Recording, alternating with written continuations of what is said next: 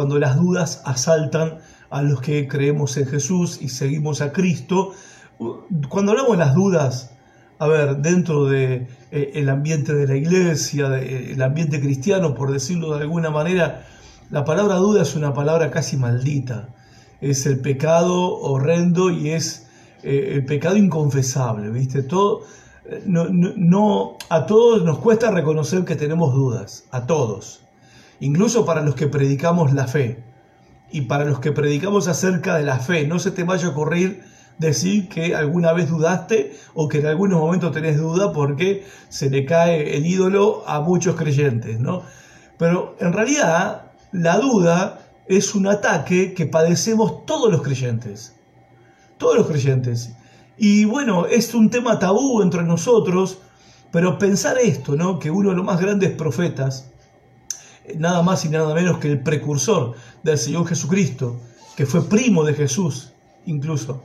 Eh, estoy hablando de Juan el Bautista, él también tuvo sus dudas acerca de si Jesús era o no era. ¿sí? Él también tuvo sus dudas. Bueno, sus discípulos dudaron hasta el final. O sea, la, la duda es algo muy humano es, algo muy normal. Eh, es algo malo, por supuesto que es malo, pero es algo humano es algo normal. ¿sí? Somos humanos y por eso dudamos. No es una cuestión sencilla, uno más uno, dos, tener una relación personal con un Dios que no se ve. Y eso lo tenemos que aceptar nosotros los creyentes. Es una realidad. Tanto que nosotros hablamos cuando hablamos de la fe cristiana, y acá quiero hacer una pequeña crítica. Eh, crítica a nosotros mismos, ¿no? Porque si no nos criticamos nosotros a nosotros mismos, no van a criticar los que no son creyentes. Y está bien que ellos lo hagan, pero también está mejor que nosotros también nos critiquemos a nosotros mismos. Nosotros a veces le planteamos a las personas que la fe cristiana no es una religión, es una relación con Dios. ¿sí? Bueno, sí, está bien, es verdad es una relación con Dios. Pero no podemos plantear que es una relación con Dios como la relación que yo tengo con mi esposa, o con mi papá, o con un amigo, con un hermano, con un conocido, con mi mejor amigo, ponele. No es lo mismo, o sea, y vos, vos podés hablar con él como hablas con un amigo, y no es lo mismo. ¿Saben por qué no es lo mismo? Porque yo a un amigo lo veo, lo toco, le veo la cara, veo sus gestos, lo escucho, cuando me habla lo escucho bien, me manda mensajes de textos, ¿ok? Bueno, la relación con Dios es una relación, pero no es como la de un amigo, ni tampoco es la que una relación como la de un papá, aunque él es nuestro padre, es verdad, pero no es una relación como el papá que tenemos o que no tuvimos, porque nosotros decimos, le decimos a las personas, eh, eh, la, religión cristiana no es una religión, es una relación con Dios. Dios es tu padre y vos tratás con él como si fuera tu papá. Bueno, hay muchos que no tuvieron su papá. Partamos de ahí. Hay otros que tuvieron papás que fueron de terror. ¿Ok? Y otros tuvimos padres, buenos padres, padres presentes. Eh, en, mi, en mi doctrina, para mí no hay ni buenos ni malos padres. A los padres se los honra porque son padres, por el solo hecho de que Dios los ha usado para darnos la vida y traernos al mundo. Y merecen nuestro respeto, merecen que los honremos y merecen que no los juzguemos, si fueron buenos o malos. No somos quien para juzgar a nuestros padres. Nosotros somos padres, algunos de nosotros somos padres, tampoco hemos sido ni somos buenos padres. O sea, no somos buenos padres en el sentido de lo que deberíamos ser, eso quiero decir. ¿eh? El Padre perfecto no somos, no fuimos. El Padre modelo no somos, no fuimos. Entonces, si le planteamos a las personas que la relación con Dios es como la relación con un padre, bueno, es un problema. Porque si bien Dios es padre, es un padre muy particular. Es un padre que no ves. Es un padre que no podés sentir un abrazo. Por más que algunos dicen sentir el abrazo del Señor, bueno, sí, es una experiencia muy subjetiva, muy personal, muy de cada uno, ¿ok? Yo nunca sentí que Dios me abrazara. He sentido cosas, he experimentado cosas, sí, está bien, que son muy íntimas y muy personales, pero nunca sentí el abrazo de Dios. Algunos, cuando hablan de esa manera, dan a entender algo, dan a entender algo que en la práctica no es real. Entonces, las personas eh, empiezan a creer en Dios y empiezan a seguir a Cristo y, vienen con esa idea equivocada de que Dios es como un amigo invisible, un padre invisible, es como eh, tu mejor hermano invisible. Bueno, es un problema, digamos, tener una relación con alguien que es invisible. ¿sí? Es una cuestión que demanda fe. Demanda fe y por sobre todas las cosas demanda confianza. Por eso cuando hablamos de la duda, que es lo que ataca nuestra fe, por eso estamos hablando de la fe bajo ataque, cuando hablamos de las dudas, justamente las dudas aparecen porque tenemos esta clase de relación, si se quiere, misteriosa con Dios. O, o no es algo misterioso estar encerrado en una habitación hablando con alguien que no ves, llorando delante de alguien que no ves o cantándole a alguien que no ves. A ver, gente, convengamos, ¿sí? Que hay que tener fe para hacer eso.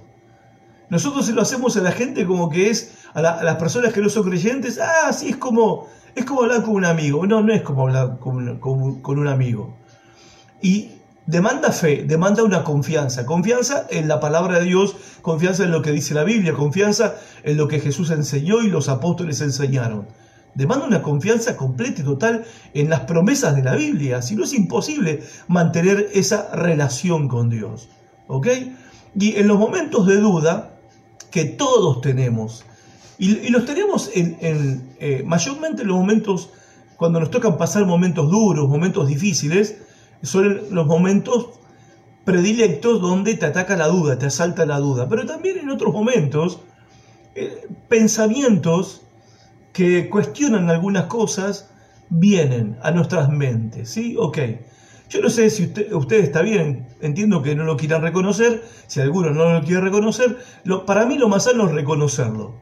Y para mí es liberador reconocerlo.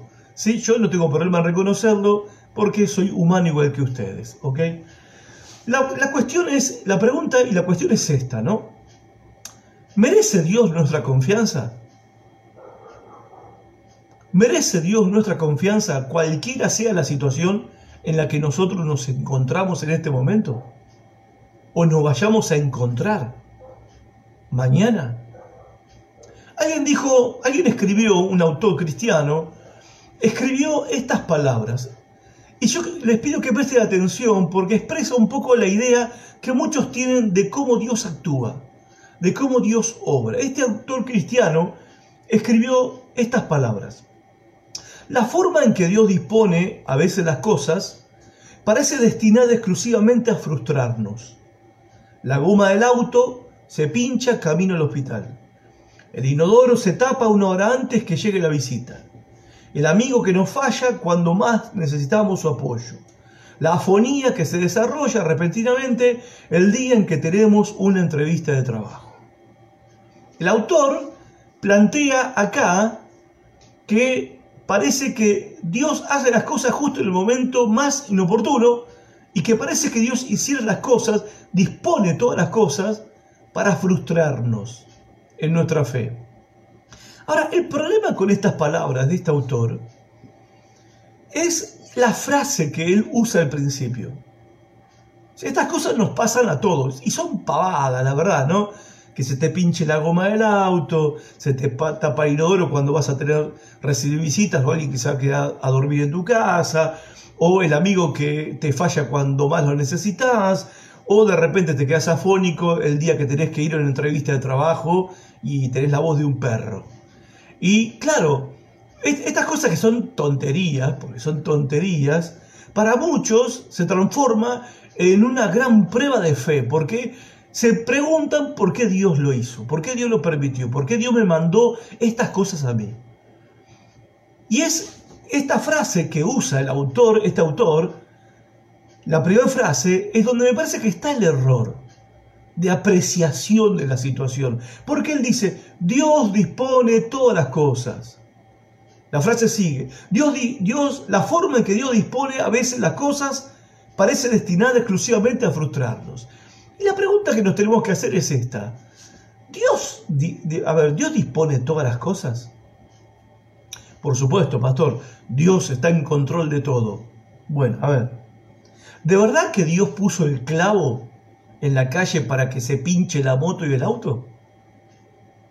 O sea, nosotros lo decimos de una manera, como que estamos aseverando, afirmando una gran verdad, pero nos preguntamos, ¿pensamos un poco en lo que decimos?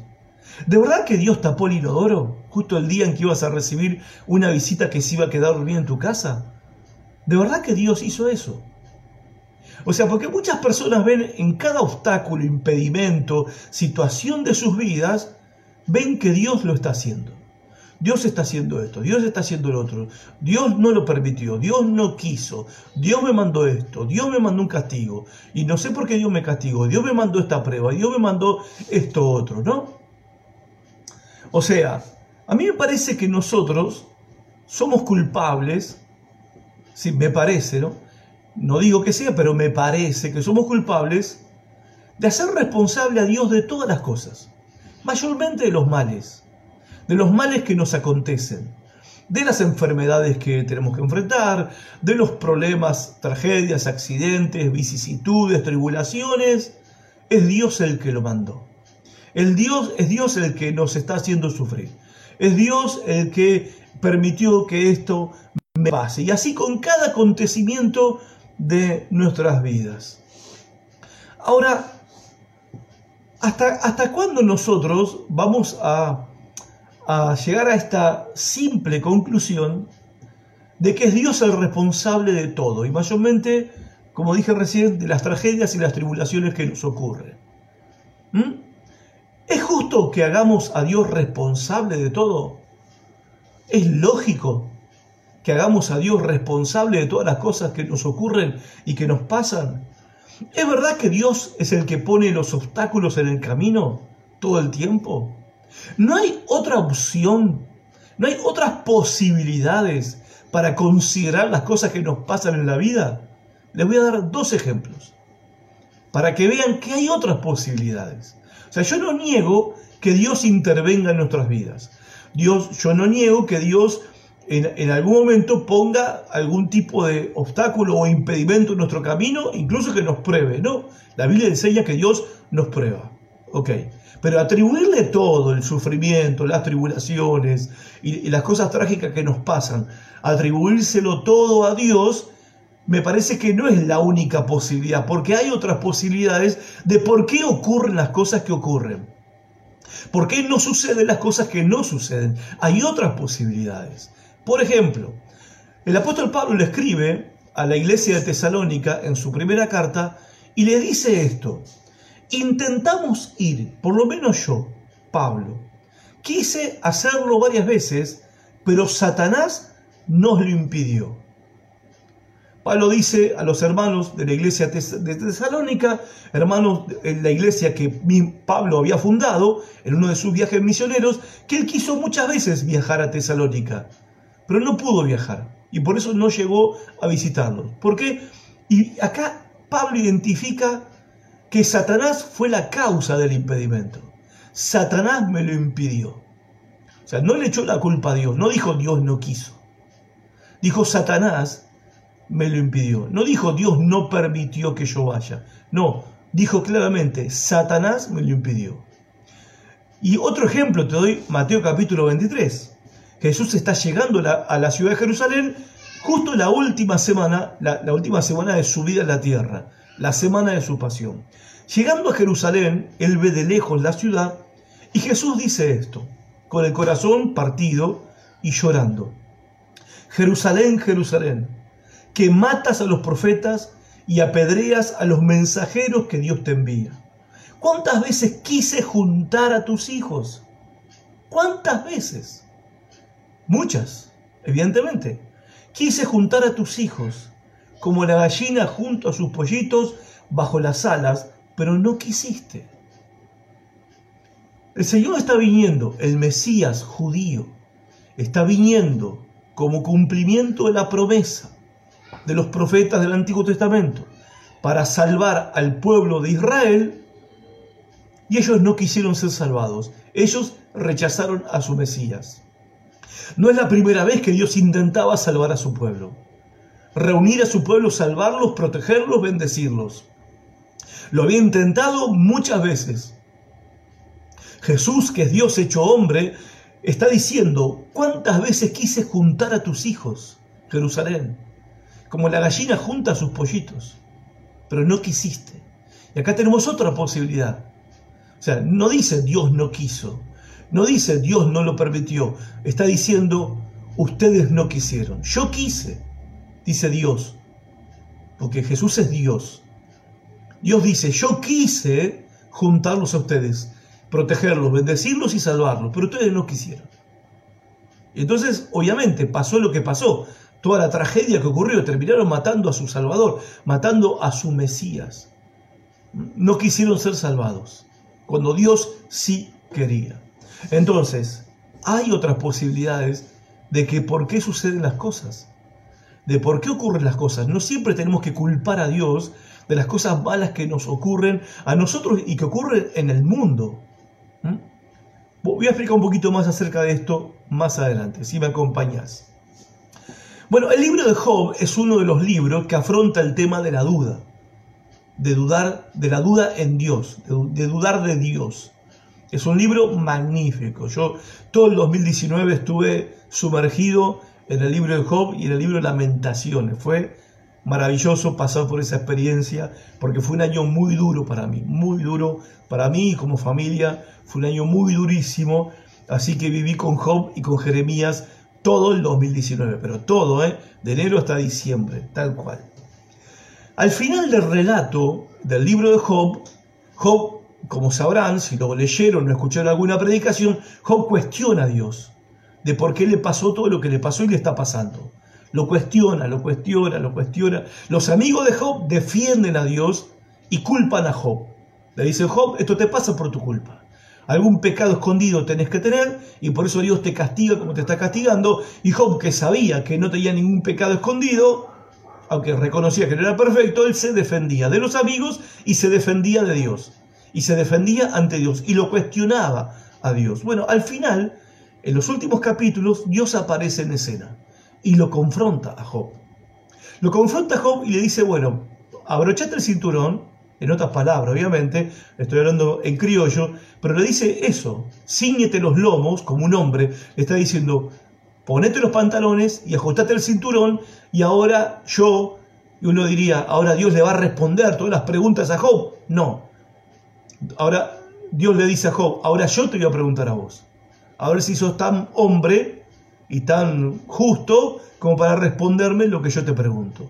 Y empieza Dios con su argumentación y con sus preguntas y sus cuestionamientos. A Dios, a Job, perdón, y a sus amigos. En definitiva, cuando, cuando termina la confrontación, lo que Dios deja en claro en todo su discurso y sus preguntas y sus cuestionamientos a Job, que quién es él para cuestionarlo a Dios, ¿sí? si no entiende lo que está pasando, si no entiende el por qué suceden todas las cosas como suceden, si no lo entiende por qué habla, si no comprende por qué le están pasando las cosas, por qué habla, por qué cuestiona a Dios. O sea, la conclusión a la que Dios llega al final del libro de Job es que nosotros los seres humanos ¿sí? no tenemos ni razón ni la capacidad para poder comprender, para poder entender el porqué de todas las cosas. Algunas cosas sí se pueden comprender, algunas cosas sí las podemos entender, pero hay otras que no las entendemos ni las vamos a entender, por lo menos en esta vida. Y eso es lo que queda bien en claro al final del libro de Job. Y parece que nosotros los creyentes no lo leímos. Porque nosotros seguimos intentando querer entender todas las cosas, de por qué suceden las cosas que suceden. Bueno, el libro de Job te dice, no tenemos razones para cuestionar a Dios. ¿Por qué? Porque no tenemos la capacidad para comprender el por qué las cosas suceden como suceden. Ahora, ante esta situación, porque a ver, si nosotros como hacemos, hacemos como hizo Job, que cuestionó a Dios, porque está diciendo, fue Dios el que me mandó toda esta plaga, fue Dios el que, eh, eh, que permitió que pierda a mis hijos, Fue Dios el que permitió mis males, mis pérdidas económicas. Fue Dios, fue Dios, fue Dios. O sea, Dios dispuso todas las cosas que sucedan así. Fue Dios. Ahora, esa forma de pensar, hay un pasito así para empezar a cuestionar si Dios te ama o si Dios es justo.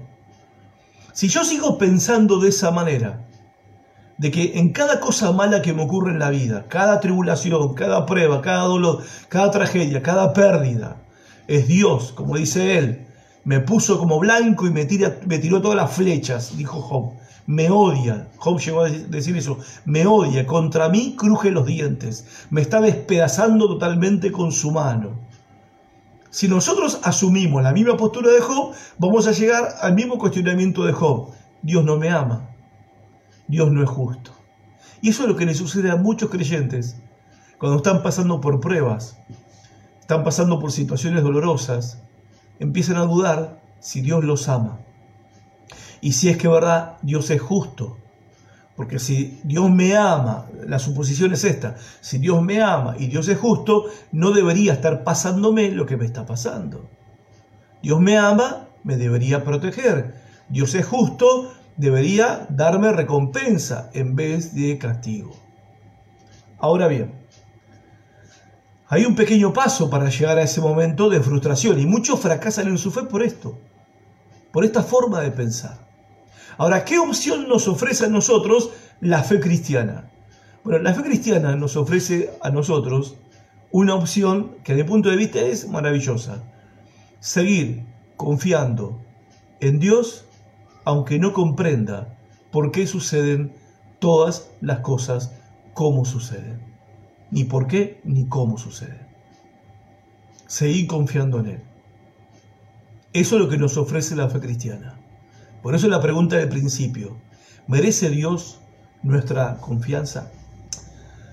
Hay dos casos tipo Job que les quiero compartir. Dos casos no en cuanto al sufrimiento, sino en cuanto a su postura. La postura de Job. Dios dispone todas las cosas. En el año 1982 hubo una pelea de boxeo. A los amantes del boxeo, como yo, capaz que se acuerdan de algunos. Había un boxeador, ya está retirado obviamente, que se llamaba americano, ítalo-americano, Ray Bum Bum Mancini. Bum Bum porque tenía una piña terrible el tipo. Peleó en una de sus peleas con un coreano. Allá por el round número 14, estaba dando una paliza este Mancini al coreano colosal allá por el round 14, bueno, los coreanos, particularmente los orientales, tienen una capacidad para resistir, los boxeadores orientales tienen mucha resistencia. El coreano estaba resistiendo una paliza fenomenal. Pero allá en el round número 14, Mancini le metió una trompada que lo dejó knockout y aunque el coreano se quiso medio levantar, el referee ya paró la pelea, inconsciente terminó en una camilla directo al hospital. A los dos días el coreano murió. En la conferencia de prensa, porque cuando muere fue todo un sacudimiento en el mundo del boxeo, del deporte, hicieron una conferencia de prensa a Ray Bum Bum Mancini, porque él lo mató. En una pelea oficial, pero él lo mató, de una piña. Y dijo este hombre, este boxeador dijo, a veces me pregunto ¿por qué Dios hace las cosas que hace? O sea, ¿a quién hizo responsable de la muerte del coreano? A Dios. Cierta mujer en una oportunidad habló con un consejero bíblico y le reprochó al consejero bíblico de que por qué Dios le había arruinado la vida permitiendo que ella quedara embarazada. La mujer tenía una relación de años con un amante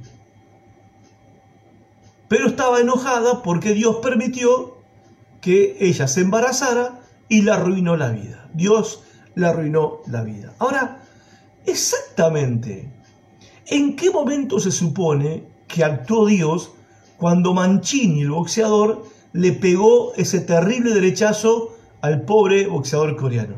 ¿En qué momento Dios intervino? ¿O en qué momento Dios estuvo actuando cuando esta mujer con su amante se fueron al asiento atrás del auto. ¿Sí? hacer lo que hicieron y lo que hacían siempre. O sea, ¿dónde estuvo Dios ahí? Bueno, algunos dicen, bueno, algunos dicen, bueno, lo que pasa es que Dios me mandó esta prueba. ¿No? Lo espiritualizan de esa manera. De, de todas formas, ¿quién es el responsable? Dios. ¿Le siguen echando la culpa? ¿Le seguimos echando la culpa a quién? A Dios. Dios es el responsable. No, gente. Dios no te mandó esa prueba. Porque Dios, primero, no puede ser tentado, tampoco Dios tienta a nadie, dice la Biblia. Dios a nadie tienta a hacer lo malo. Entonces, Dios no tuvo nada que ver con el boxeador este que mató al, coreano, al otro boxeador coreano. Dios no tuvo nada que ver con que la mujer esta quedó embarazada cuando tuvo sexo con su amante. Dios no tuvo nada que ver. Está bien. Lo que sí tuvo que ver fue esa cosa maravillosa que Dios nos dio a todos nosotros, que es la libertad de decidir. Nosotros tenemos, por la gracia de Dios, libertad. Libertad para tomar decisiones. Y no podemos hacer responsable a Dios de nuestras decisiones. ¿Se entiende el punto? O sea, Dios es responsable de sus actos, y de sus palabras y de sus compromisos que hizo a través de la Biblia, la palabra de Dios. Pero Dios no es responsable de mis actos ni de los tuyos. Y nuestras decisiones tienen consecuencias. Esa es también la otra posibilidad. Jesús le dijo a Jerusalén, a los judíos de Jerusalén, yo vengo a salvarlos, pero ustedes, ustedes no quieren. Sea, está la decisión humana de por medio también. Y las decisiones humanas tienen consecuencias. Está bien, algunos acuden a este pensamiento, o sea, eh, dicen, bueno, lo que pasa es que le pasó esa desgracia porque Dios lo está castigando por algún pecado. Algún pecado habrá cometido, es lo que dicen algunos, para explicar las cosas. ¿No? Para explicar las cosas, para tratar de comprender por qué suceden las cosas como suceden. Entonces algunos dicen, por algo está enfermo. Por algo perdió el trabajo. Por algo se le rompió el matrimonio. Por algo su hijo es drogadicto. Por algo. O sea, estamos asumiendo de que hay un pecado oculto y Dios lo está castigando por ese pecado. Gente, en Juan capítulo 9, el Evangelio de Juan capítulo 9, Jesús destruyó esa teoría. Cuando se encontraron Jesús y los discípulos con un ciego de nacimiento que estaba mendigando, los discípulos le preguntaron a Jesús, basados en esta teoría, ¿quién pecó, Señor? le preguntaron, ¿este o sus padres? para que haya nacido, ciego. Porque si es ciego, es un castigo de Dios. Y si es un castigo de Dios, es por algún pecado que hayan cometido. ¿Quién lo cometió? ¿Sus padres? y él está, él está llevando una maldición de los padres, o él cometió el pecado. ¿Cuándo cometió el pecado el ciego para que era ciego? ¿Qué están diciendo los discípulos? Que pudo haber pecado en el vientre de su madre. Eso para los que les gusta, ¿no? La teoría de las maldiciones, por ejemplo, ¿no? El pecado en el vientre. El otro día miraba en, en YouTube un video de un rabino judío que decía el contrato que tu alma firmó antes que vos nacieras. Ah, estamos sonados entonces. Si mi alma firmó un contrato antes que yo naciera, estamos fritos. Bueno, una tontería. Tontería marca cañón, de verdad. Ahora bien, yo me apoyo acá porque tengo todos los libracos, pero no queda muy lindo que digamos. Parece que estoy en la barra de un bar. Esta teoría de que por algo le está pasando lo que le está pasando, Jesús la destruyó cuando le hicieron la pregunta. Jesús le dijo a los discípulos, no, este nació ciego, este hombre nació ciego, no porque sus padres pecaron, no, eran pecadores los padres, pero no fue por el pecado de los padres, ni tampoco fue por el pecado de este hombre, que también era un pecador, pero no cometió ningún pecado en el vientre de su madre. ¿Cómo va a pecar en la panza de la mamá?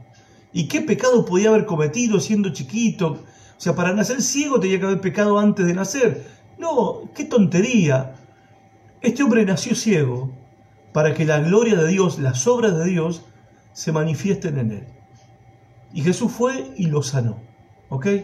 Jesús está dejando en claro una cosa, bien, bien en clara. ¿Sí? No es un castigo por los pecados, por nuestro pecado cuando estamos sufriendo. Cuando nos pasa algo terrible o estamos atravesando dolor o estamos enfermos o sufrimos alguna pérdida o nos quebramos económicamente o perdemos el trabajo, nos quedamos en la calle o nos divorciamos, se rompió el matrimonio. No es, no es un castigo por un pecado. ¿Mm? Esto tiene que ser claro.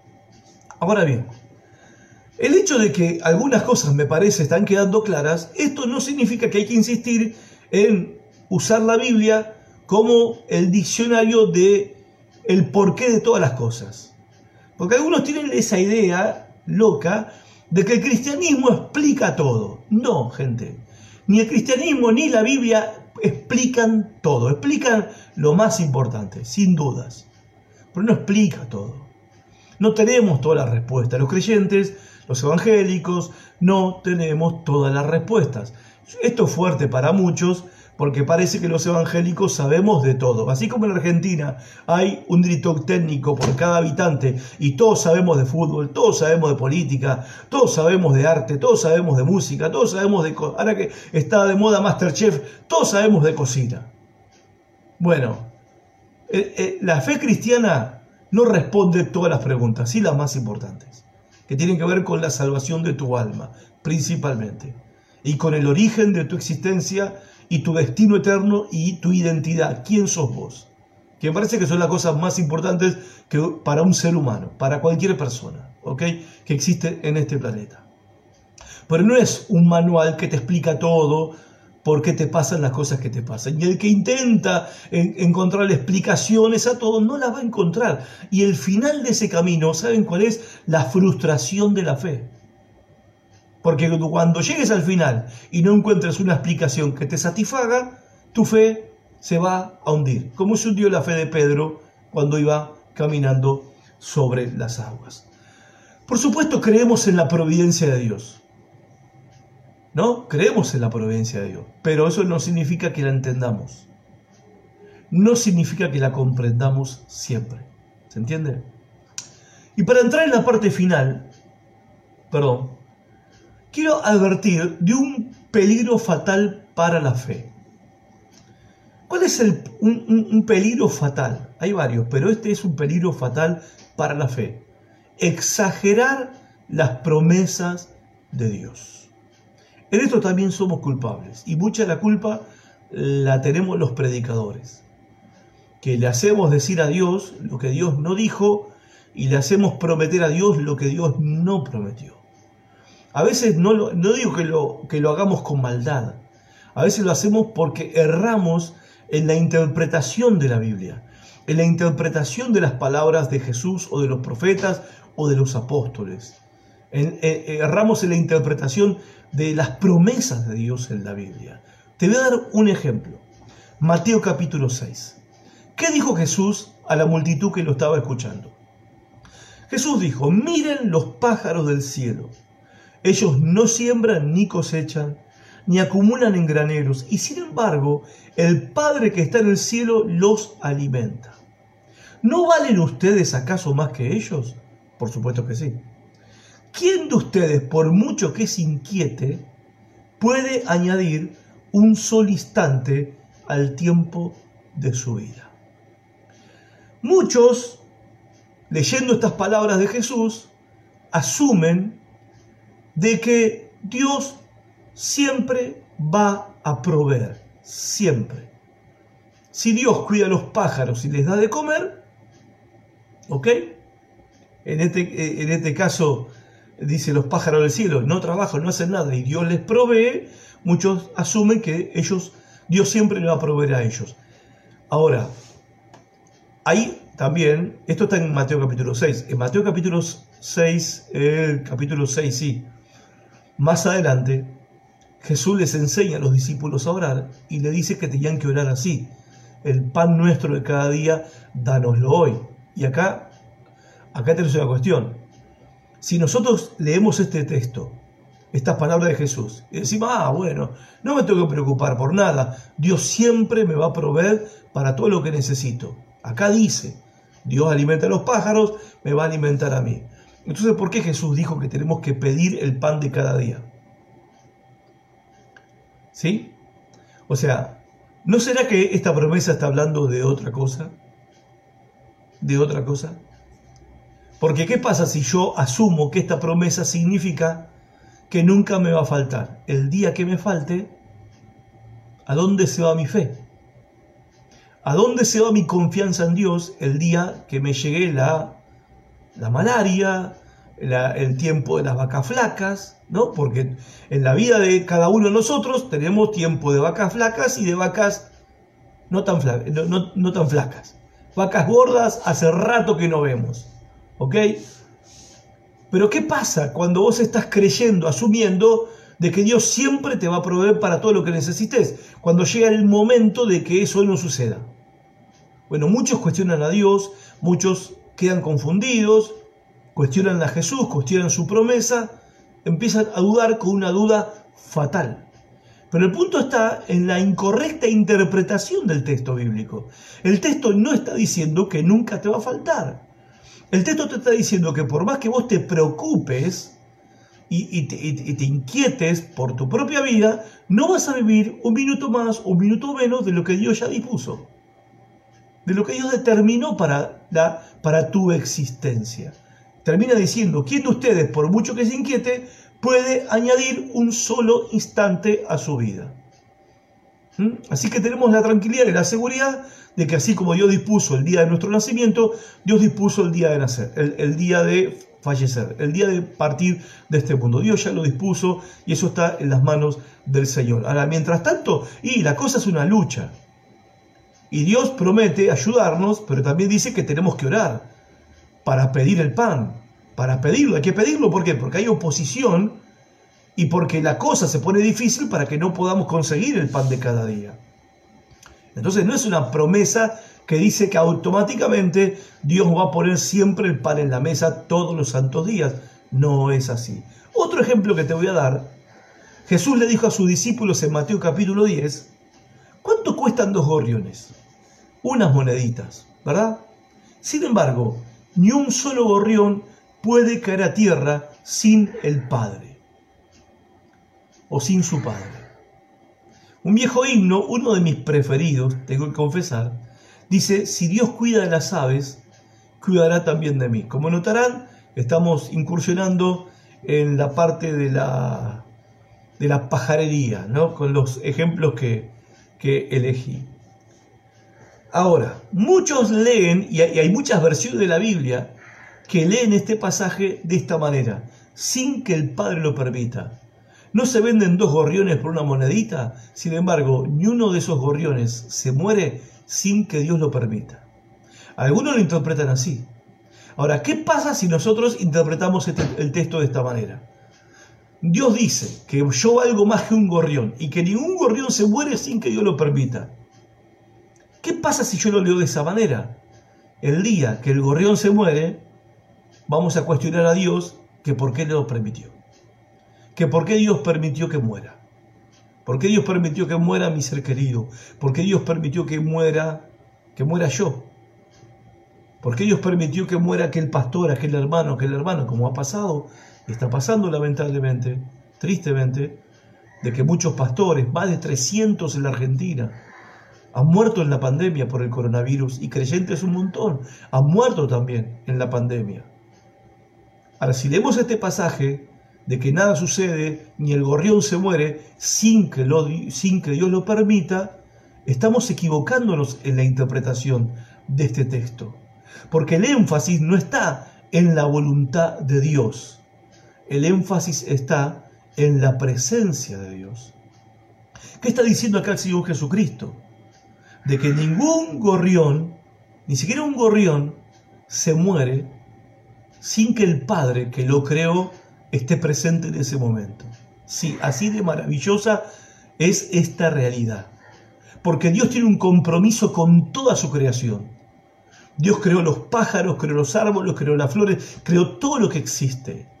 Y nada de lo que Dios ha creado va a morir en este mundo sin que Él esté presente, siendo su, su presencia, su confianza, su esperanza, su sustento y su apoyo en ese momento. Nada de lo que Dios ha creado, ni siquiera el gorrioncito que lo compras por dos moneditas en el mercado, ni siquiera el, el gorrioncito se muere solo. Y ustedes, ahora le dicen a sus discípulos, ustedes valen mucho más que todos esos gorriones. Lo cual para nosotros una, palabra, es una palabra de mucho consuelo para nuestras vidas. De mucho consuelo. Y también darnos cuenta que estas palabras están en el contexto de Jesús cuando está instruyendo a sus discípulos para que vayan a predicar el Evangelio a pueblos y ciudades. Y Jesús les advierte que los van a perseguir, que la van a pasar mal y también les advierte que puede que los maten creyendo que están haciéndole un favor a Dios, pero los van a, los van a matar por predicar mi palabra y por proclamar mi nombre. Pero Jesús le está diciendo a sus discípulos, si por causa de ir a predicar y por causa de mi evangelio y de mi nombre los persiguen y los matan, tranquilos, que no van a estar solos en ese momento. No van a estar solos en ese momento. Dios tiene un compromiso con toda la creación. De verdad, Jesús dijo, ni un gorrión se muere sin que Dios que lo creó esté presente en ese momento. Ahora, ¿cuánto más esto es verdad para nosotros los creyentes? Y si Dios está presente con nosotros, siendo nuestro apoyo, nuestra esperanza, nuestra confianza, nuestro ánimo y nuestro consuelo en el mismo momento de la muerte, ¿cómo no estará Él también en todos los momentos de nuestra vida? En cada momento, ya sea un momento de, bendición o un momento de dolor, ya sea un momento de victoria o un momento de fracaso en la vida. Dios ha prometido estar con nosotros, su presencia con nosotros. Miren lo que dice el Salmo 116. Dice, mucho le cuesta al Señor ver morir a los que lo aman. Y, la verdad que traigo colación este tema, este punto, porque hoy la cuestión de la muerte, que obviamente es indeseable, nadie la quiere, pero no podemos negar que es una realidad, siempre fue una realidad. A ver, siempre la muerte estuvo, ¿sí? Soplándonos la nuca, esa es la realidad. El tema es que ahora la muerte tiene más publicidad, más promoción, más marketing, la muerte tiene, digamos, eh, tiene hoy una presencia imponente. Y es una realidad con la que todos nos tenemos que enfrentar, una posibilidad con la que todos nos tenemos que enfrentar. Ahora, no tenemos ante esa posibilidad que vivir con temor y angustia, como si Dios o la presencia de Dios no fuera suficiente para nosotros para enfrentar ese momento.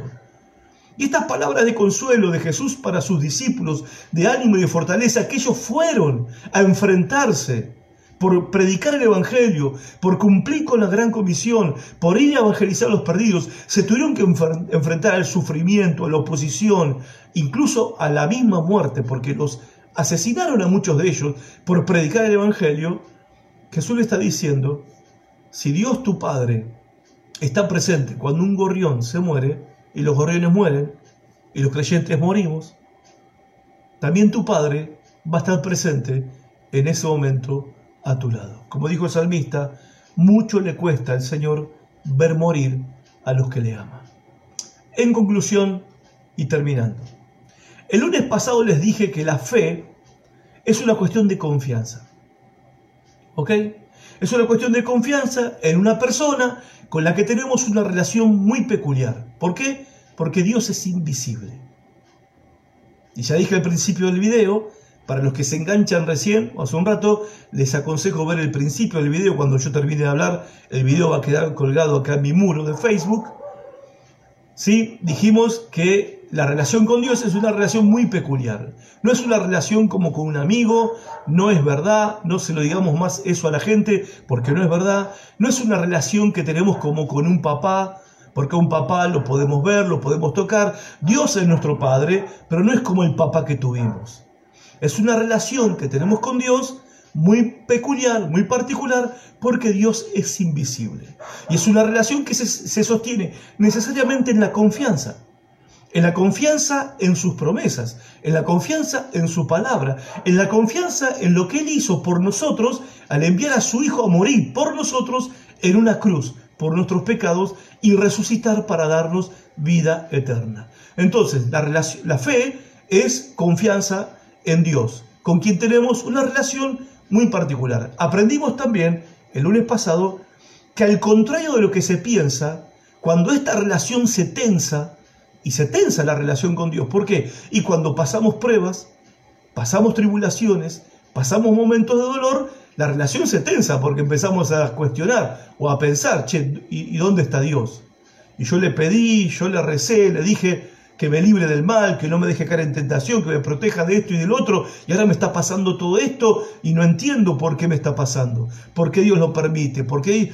Y, y ese es el momento de la relación con Dios se tensa. Ahora, lo maravilloso de nuestra relación con Dios es que si en ese momento de tensión nos mantenemos confiando en Dios, la relación se hace más fuerte. La relación se hace más fuerte. Yo recuerdo que al principio de mi vida cristiana, hace 30 años atrás, cuando me convertí a Cristo y me entregué al Señor Jesucristo, fue la experiencia de, nacer de nuevo a la fe cristiana, en ese momento es como que yo necesitaba una señal todos los días como una especie de un mimo de Dios todos los días y le pedía cosas y, quería ver un milagro día por medio. Después de 30 años de seguir a Jesús y, de haber pasado por tantas cosas en la vida, ¿sí? Uno ya, la, la relación con Dios ya tiene otra madurez, tiene otra madurez, tiene otra fortaleza, otra firmeza. En ese momento yo no hubiera aguantado muchas cosas que me pasaron después. Hoy tengo el cuero de la fe un poco más duro, gracias a Dios, y sé que puede pasar cualquier cosa dura, difícil en la vida, como a cualquier persona. Le puede pasar, pero nunca voy a, voy a cuestionar el hecho de que Dios me ame y de que Dios sea justo. No voy a cuestionar el amor de Dios, ni voy a cuestionar la justicia de Dios. Ahora, uno llega a un momento como este, ¿sí? y espero seguir creciendo en esta confianza, porque la relación en algunos momentos se tensó, se puso brava la cosa. Pero al, mantenerse uno agarrado ahí, porque no hay dónde, dónde agarrarse que no sea del Señor, Pedro le dijo a Jesús, Señor, ¿a quién iremos? Solamente tú tienes palabras de vida eterna. ¿A quién vamos a ir? ¿Mm? El haberse uno sostenido en esos momentos difíciles hace con el tiempo que la relación se haya fortalecido. Y también aprendimos el lunes pasado que la fe no es un sí condicional. Sí, Dios me bendice, sí, Dios me ayuda, sí, Dios me prospera, sí, Dios me sana, sí, Dios me da lo que le pido, sí, Dios cumple con todo lo que anhelo y deseo, entonces yo voy a creer en Él, voy a ir a la iglesia, voy a leer la Biblia, voy a orar, voy a dar alguna ofrenda, alguna limosna. La fe no es esa fe ese sí, como Jacob en Génesis 28. Si Dios me bendice, Él va a ser mi Dios. Si no, bueno, no sé. No, la fe bíblica, la fe que enseña la Biblia, es la fe de Habacuc, la fe de Habacuc, capítulo 3. Aunque, la fe del aunque, aunque, dijo Habacuc, aunque la higuera no florezca, aunque no haya fruto en la vida, o sea, aunque haya una malaria, una miseria o una crisis, o se esté cayendo el mundo, aunque pase todo esto, yo voy a confiar en Dios. Y voy a buscar mi alegría en Dios. Y Dios hará que yo pueda caminar por encima de estas circunstancias. Pero voy a confiar en Dios. Aunque, como dice el refrán gaucho, aunque vengan degollando. Voy a confiar en el Señor. Aunque la fe bíblica no es una fe del sí. Dios hace esto, entonces yo. No, es aunque ocurra esto, voy a confiar en Dios. Y hoy aprendimos que la fe es seguir confiando en Dios aunque no comprenda por qué suceden las cosas, por qué suceden las cosas y el por qué suceden las cosas, cómo suceden.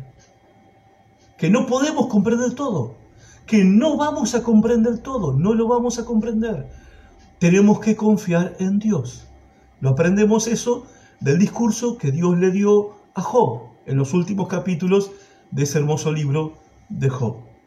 No tenemos razones para cuestionar a Dios porque no comprendemos el porqué de todas las cosas. También aprendimos que es un peligro exagerar las promesas de Dios. O sea, podemos en alguna manera reclamarle a Dios lo que Dios prometió. Señor, acuérdate que tú dijiste en tu palabra y le recordamos a Dios. No me gusta la palabra reclamarle, no me gusta. Le recordamos a Dios sus promesas. Pero si nosotros exageramos las promesas de Dios, estamos haciendo decir a la Biblia lo que la Biblia no dice, haciéndole prometer a Dios lo que Dios no prometió. Y esa es una receta, la receta ideal para el fracaso en la fe. Porque cuando vos estás con expectativas que no son realistas, que no son bíblicas, de cosas que Dios no prometió en la Biblia, no prometió por medio de Jesús ni de los apóstoles, entonces te estás preparando para el fracaso, porque cuando no se cumpla esa expectativa, tu fe va a naufragar. Y tercero, que me parece que es importante y muy valioso para nosotros los que somos creyentes en el Señor Jesucristo, que tenemos este tesoro que es la continua presencia de Dios con nosotros. En Hebreos capítulo 13 Dice el autor de Hebreos, el mismo Dios ha dicho, no te dejaré y no te abandonaré. En Mateo capítulo 28, el Señor Jesús dijo a sus discípulos, yo estaré siempre con ustedes hasta el fin del mundo. La verdad, gente, que es una tragedia. La vida que viven aquellos que aún no le han confiado su alma a Jesucristo. Porque si no le has confiado, no le confiaste tu alma a Jesucristo, entonces estás viviendo en este mundo sin Dios y sin esperanza. O sea, sin Jesús no tenés Dios ni esperanza. Ahora la pregunta es, ¿por qué vivir así? ¿Por qué vivir en un mundo que ya es difícil, que ya es duro, y ante esta situación, con la muerte rondando a nuestro alrededor todo el tiempo, ¿Por qué vivir como si Dios estuviera a mil millones de años luz de distancia y sin ninguna esperanza? Es una vida trágica. para mí no es vida, y se lo he dicho, se los he compartido muchas veces, para mí no es vida. Ahora eso puede cambiar y puede cambiar hoy. Si esta noche hablas con Jesús y le confías tu alma, le confías no solo tu presente, si no le confías tu destino eterno. Ustedes que me están escuchando, como yo que estoy hablando, no tenemos idea del momento que vamos a partir de este mundo. Puede ser mañana o dentro de mucho tiempo, no lo sabemos. Pero no podemos esperar hasta algún momento definitorio para tomar esta decisión. Confiarle el alma a Jesucristo como tu Señor y tu Salvador personal confesándole tus pecados a Él y creyendo que su sangre vertida en la cruz te limpia de todos tus pecados y poniendo tu confianza en Él y no en tus méritos personales, para ser salvo, para ser salva, es una decisión que tenés que tomar ahora. O sea, tirarte en los brazos del Señor es algo que tenés que hacer ahora, no mañana. No especulando cuándo es el mejor momento, cuándo es el momento que me voy a dedicar un poco a Dios. No puedes especular con tu vida, porque no tenés comprado el futuro, porque no tenés comprado tu destino eterno. Entonces, ¿por qué vivir de esa manera? Podés hoy hablar con Jesús y confiar en tu alma, confiar en tu destino eterno y tu presente, tu hoy y tu mañana. Hay una preciosa promesa en la Biblia que dice que el que cree en Él no va a ser avergonzado. Jamás. Jamás vas a ser avergonzado. Y su presencia será tu motivación, tu estímulo, tu ayuda, tu fortaleza, tu esperanza constante. Mientras estás transitando y caminando por esta vida en un mundo cada día más incierto. Pero los que seguimos a Jesús e intentamos seguirlo de cerca, tenemos su paz y tenemos su cuidado y sus palabras en nuestros oídos. yo estaré con ustedes todos los días hasta el fin. Dios te bendiga, gracias por estar de ese lado. Compartí este video con tus contactos, quizás algunos de ellos estén necesitando estas palabras. Hasta nuestro próximo encuentro, que si Dios quiere será el lunes a las 20 horas. Chao, que Dios te bendiga.